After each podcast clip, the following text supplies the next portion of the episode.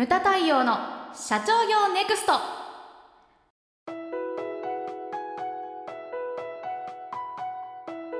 質の高い対話っていうのはどういう対話なんですか、はい。会話と対話はちょっと違うんですよね。うん違うんですね。じゃあ分かりやすいですよ。あのうん大阪来なくていいですけれども、万が一来ないと来ないといけない羽目になったら、天神橋筋商店街なんていうところを歩いてもらうとですね。はいはい昨日あのテレビ見たと、うん。誰々ちゃんめっちゃ可愛かったなって、あうちそういや昨日の晩何々作って主人に食べてもらったんやけれどもなかなか美味しいと言ってくれへんってね、うんうんあそういやうちあのだいぶ前に作ったやつがあってって。いう感じで。自分の言いたいことをただぶわっと喋るだけで人の話全然聞いてないと。いうのが会話。会話、一方対話っていうのははい。言葉のキャッチボールっていうんですけれども、ううんん。うん、その言葉のやり取りがこうずっと続いている状態になるんですね。うん。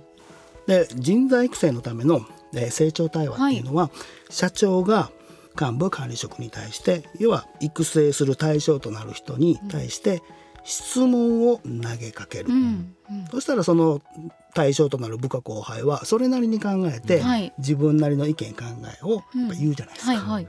それを良い相槌で一旦受け止める。うんう。んそしてまた質問を投げかける、うん。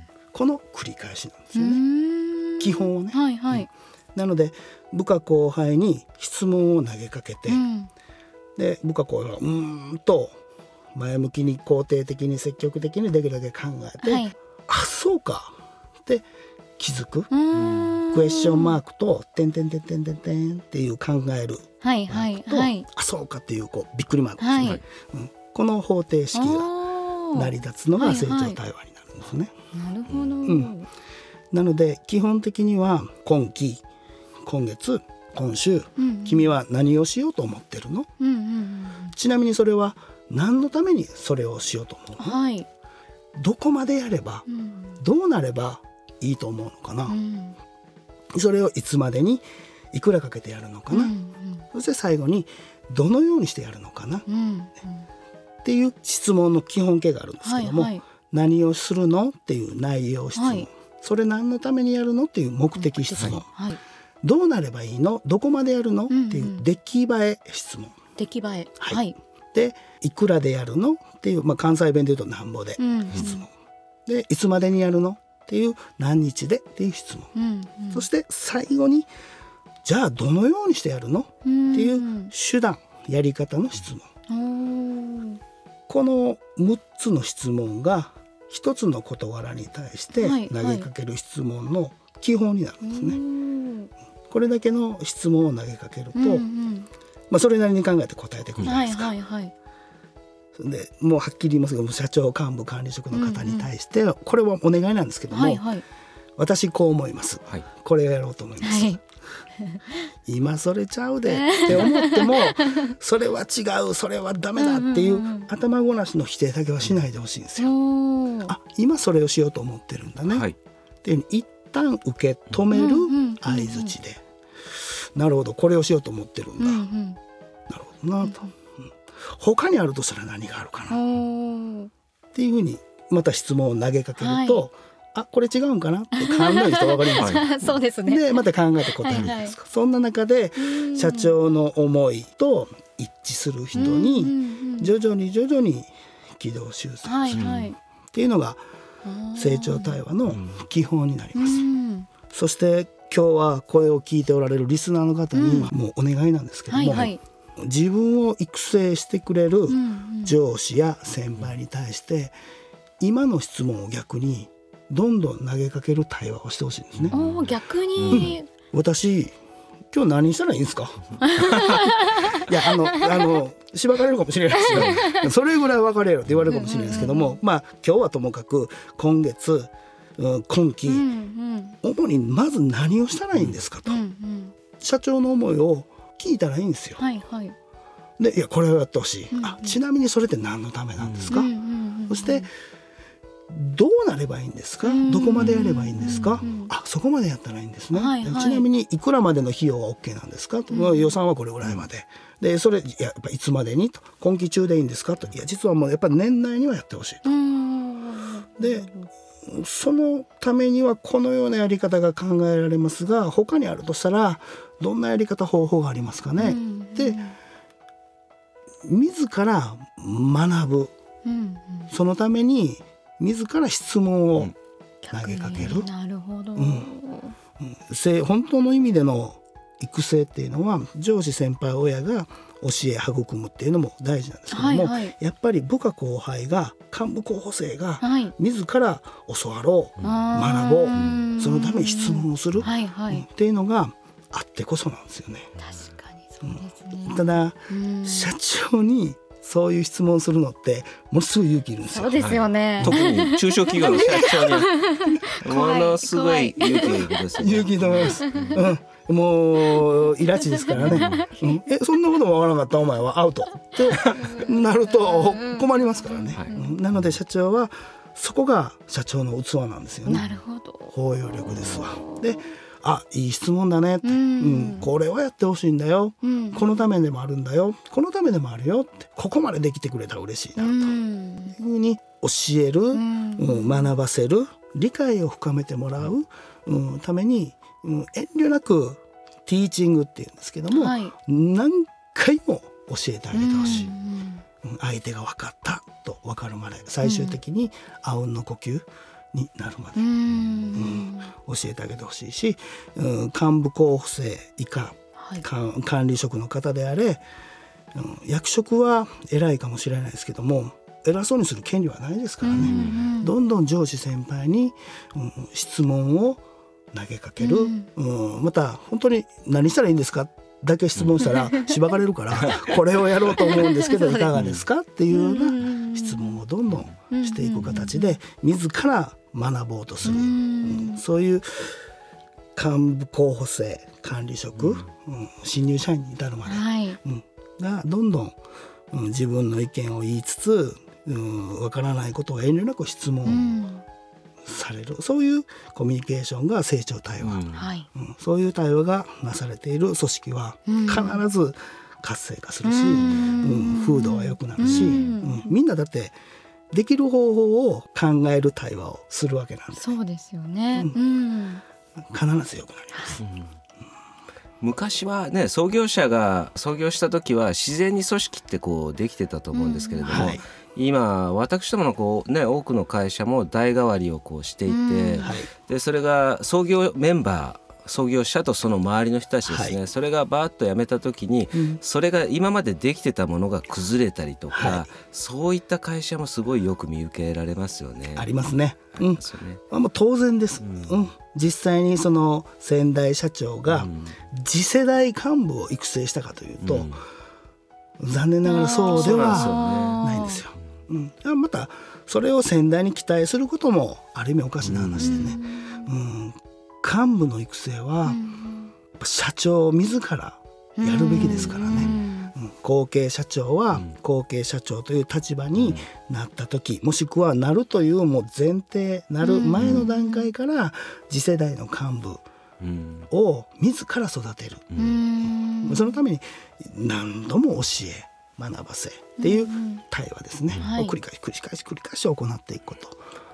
ですね。なかなかさっきも部分最適全体最適っていう話をちょっとしたんですけれども、はいなかなか会社全体っていうような目線ではいなるまでっていうのはものすごい時間かかりますよね。時間がかかりますね。だってねそれができたらみんな経営者になっちゃいますからね。素晴らしいですね。ね。うん。うん、優秀な人はみんなそういう風になっちゃいますからね。はい。だからそこを根気よくこう育成していけるかどうかっていうのがやっぱりありますよね。そうですね、うん。先ほどのあの1等級から7等級ふうにランクを分けたんですが、やっぱりその格が上がる昇格をする、うん。にはうんその昇格基準というものがうん。それぞれに明文化されては明確になってて、こういう人になったら一つ上のランクに上がりますっていうのがあるんですけども、まあ、単純に格が上がるということはやはりその器が広がったと言えるわけであり、その視野も広がってきた、はい。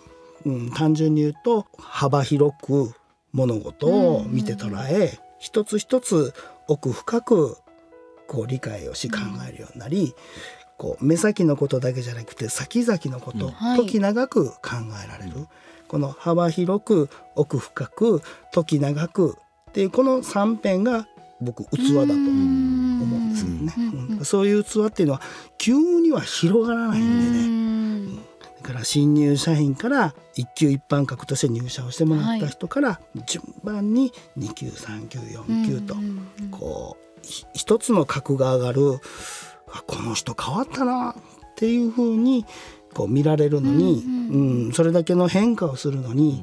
やっぱ3年から4年はかかりますからね。3年から4年。うん、で 2, 2級から3級3級から4級、そして567等級になって初めて幹部らしい器に成長するわけなんでね、どうしても時間と労力はかかると思います。ねうん、私あのいつも事業発展計画書の作り方っていうのは、まあどんな業種業態でも、はい、どんな規模でもこう作ってくださいというふうに言ってるんですけれども、はい、今はね何十年もこうずっとやり続けてきて、はい、で結構あのセミナーとかで作ってる会社いますかっていうと会場の中ででもでも3割ぐらいですかね。手を挙げるのが、はい、でそれがあるのが前提だと思うんですけれども、はい、それがあっただけじゃダメではい、でさっき言ったようにこうトップダウンで、うん、あの今期の目標これでいくから、うん、じゃあよろしくみたいなね。そういう人もいるんで中にはね、それだけじゃダメで、そこに僕は自走経営っていうのが必要だなというふうに感じてまして、で昔はあの何ですかね家族主義っていう言葉、はい、もうこう言葉の定義が時代とともに変わってきたなって僕は思うんですよ。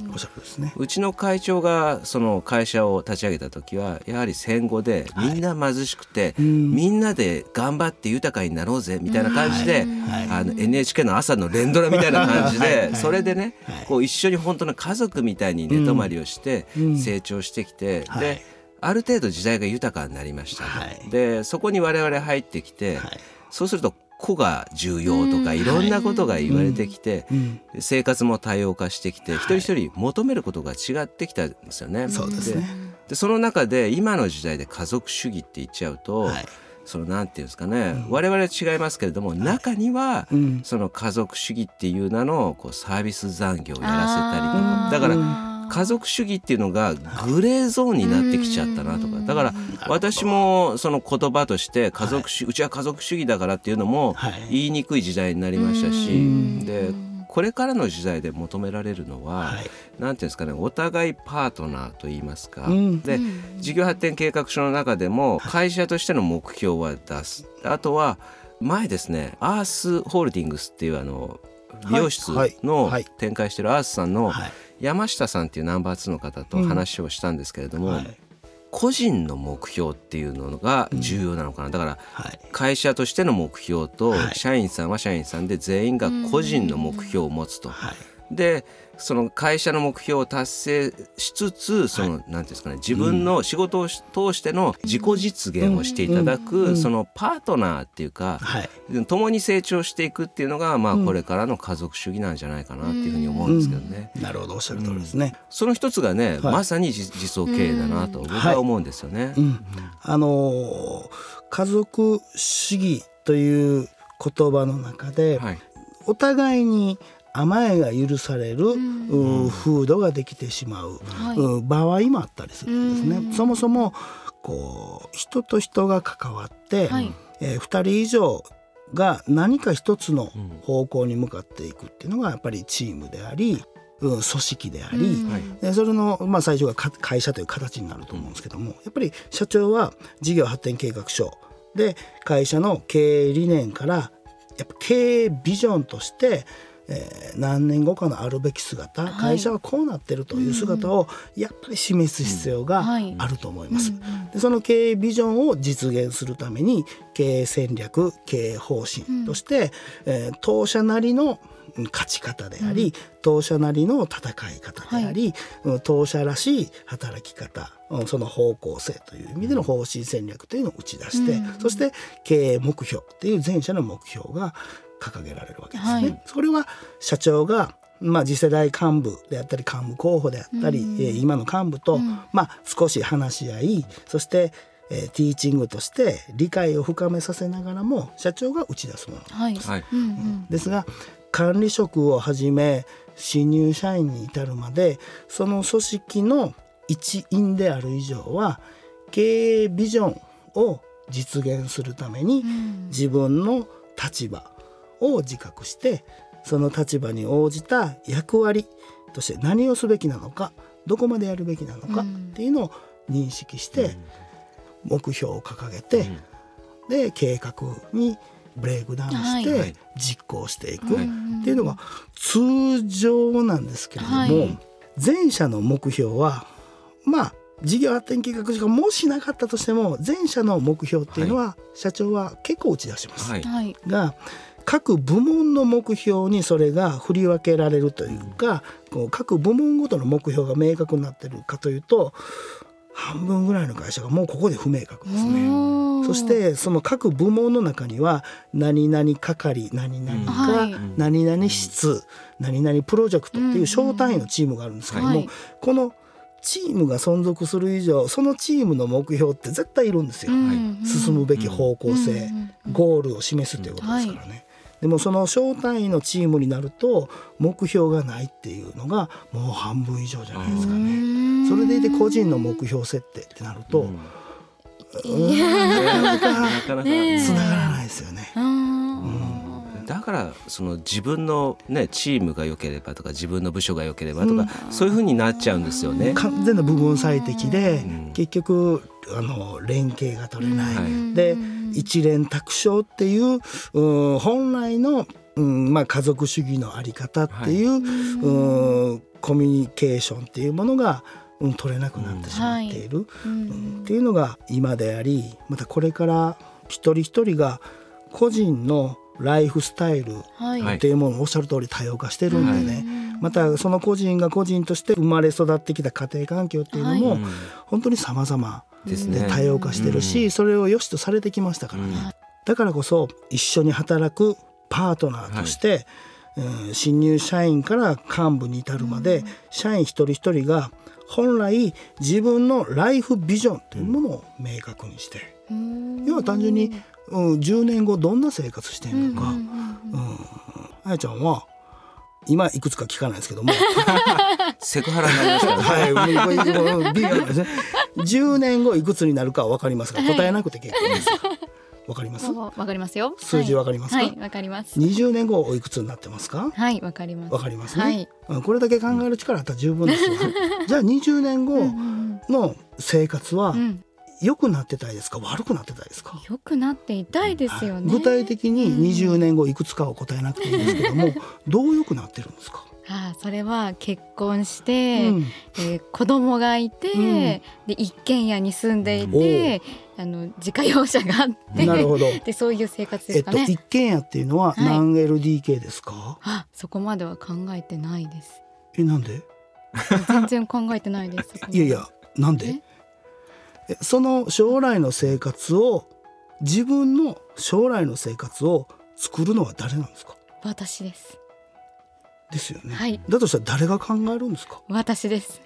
ですよね、はい、なのになんでそんな堂々と考えてませんって 私は言われないといけない、まあ、子供が欲しいって言ったことは例えばだから一人なのか二人なのかでそこで何 LDK が決まってくるんですね。ですよね、はい、うん、またその自家用車っていうのもその世帯数によって変わりますよね。ねはい、まあそういうのようなあの自分のやっぱライフビジョンというものを明確にして、うんうん、でそれを実現させるためにやっぱそれなりにお金がいるじゃないですか、うん、そのためには何年後に昇格をしさらに何年後にもう一つ上に昇格をして、うんうん、えー、年収をこれだけにするっていうワークビジョンっていうのが本来必要なんですよね。でそのライフビジョンとワークビジョンというものを社員一人一人が思い描き、うん、それを実それぞれに実現するために、えー、本来ライフプランっていうのがあって、そしてワークプランがあると。なので、まあ、自走系では、えーまあ、オフィシャルでありビジネスとして基本は、えー、事業発展計画書から各部門の目標と、えー、計画各係とか、えー、何々室っていう小単位のチームの目標と計画そして個人の年間目標から年間計画、そして月間目標月間計画週間目標日々の行動計画まで順番にチームから個人へ、個人も年間から月間月間から週間週間から日々へと、はい、えー、 Plan Do See のプランっていうのもそこまでブレイクダウンをしてこそになるんですけどね、うん、そういう、えー、目標管理、うん、が、うん、社員一人一人ができないことができるという成長や、できることがもっとできるという成長を促す目標管理として、うん推進をさせてもらってるんですけどね。うんまあ、 Plan Do See っておっしゃいましたけれども、はい、そうまああれがこう計画できました、はい、でプランがあって、はい、で Do 行動をして、で日本の企業のこれまた多くの会社が C ですよね、チェックができてないですよね。うん。うん。そこら辺ってどういうふうにしていくんですか、はい、えー、そのチェックするっていうのはね面白くて、はい、営業職の方に「チェックって日本語に訳すと?」って聞くと、はい、なんて言うでしょうかね。チェックするって何すんの？確認する。ってなりますよね。はい。現場の製造職の方のブルーワーカーの人、うん警備員の方とか制服着てる職種の方にチェックするの。って何するの？って日本語に訳してって言うと確認じゃないんですよ。点検する点検、はい、うん、それだけでも認識のズレが出るんですよね。なので点検し不具合を見つけたら、それを正して、はい、そしてこれで間違いなくいけるというのが確認、うん、その一連の流れがチェックなんですけどね。うん。うん、そういう意味でえー、数字がどうなっているのか、うん、お客様が今どうなっているのか、うん、商品そのものがどうなっているのか、うん、まあ、もちろんお店であったりホームページであったりそのいろんな販売の仕方があると思うんですけどもその販売しているその現状現場はどうなっているのかっていうその点検をし不具合を見つけるっていう、まあ本来でいうそのチェックするっていう視点が、はいうんうんもう若者に限らず今時の人間ってそういう観察力がものすごい下がってると思いますね。見てない。みんなスマホばっか見てるというかな。画面を見てるというかな。うん。なのでスマホでいろんなそういう進捗管理とか、はいはい、うんといろんなえーと、先ほどのそのコミュニケーションも、うん、もう LINE であったりとか、はいはい、いろんな、こうネットツールでコミュニケーション取れるようになるじゃないですか、うん、みんなね画面ばっか見てるんですよ。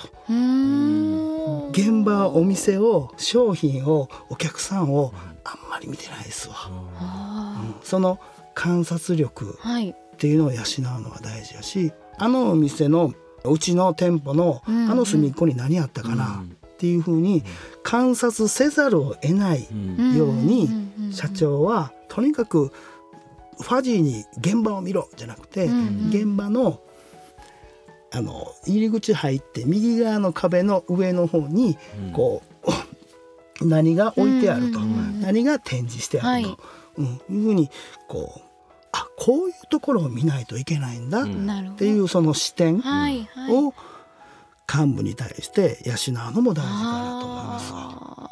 うん、そういうこうチェックをするっていうところで現場現物現状として、うん、今ここに何がどれだけあって何がどれだけないのかっていうものを正しく見る力がちょっと衰えてるがゆえにその後のまあアクションであったり、まあ、我々プランド C って言ってるんですけども、反省っていうのがうまくできないですよね。今ここにこれがあるのはなぜなのか。逆に商品のこれが品薄になってるのはなぜなのか、現状を正確に捉えてそして少し振り返りとして、はい、なぜまだこの商品で残ってるんだろう、うん、なぜこのここにある商品はこれだけ品薄になってるんだろうっていう振り返ると必ず自分なりの改めるべき行動って何かあるんですよね。商品が残ってるということはこの商品ぜひ手に取ってくださいっていうお客様へのアプローチ働きかけを何かしてなかったから、はい。はい、うん、か余計な言い方をしてしまってお客様が手に取ろうと思ってたのにやめたってまた置いちゃう。はいうんうん、要は社員一人一人がその現状を正確に立ち止まって捉えて、うん、振り返りとして何をしたからなのかそして何をしなかったからなのか、うん、どちらかしかないので、はい、自分なりの改めるべき行動っていうのを毎日、うん、毎週、毎月そして毎年あこれをしちゃったからや、はい、で次からそれはやめればいい、これをしなかったからや。これが多いんですけどね、はいはい、これをしなかったからや。じゃあ次からやったらいいんですよ、うんうん、っていうのをこう次なる手立てとして明らかにする。それが本当の反省、アクションなんですけどね。はい、うん反省はですね、うん、無駄対応の社長業ネクストは全国の中小企業の経営実務をセミナー書籍映像や音声教材コンサルティングで支援する日本経営合理化協会がお送りしました。今回の内容はいかがでしたでしょうか？当番組で取り上げてほしいテーマやご質問などございましたら当番組ホームページ上からお寄せください。お待ちしております。それではまた次回お会いしましょう。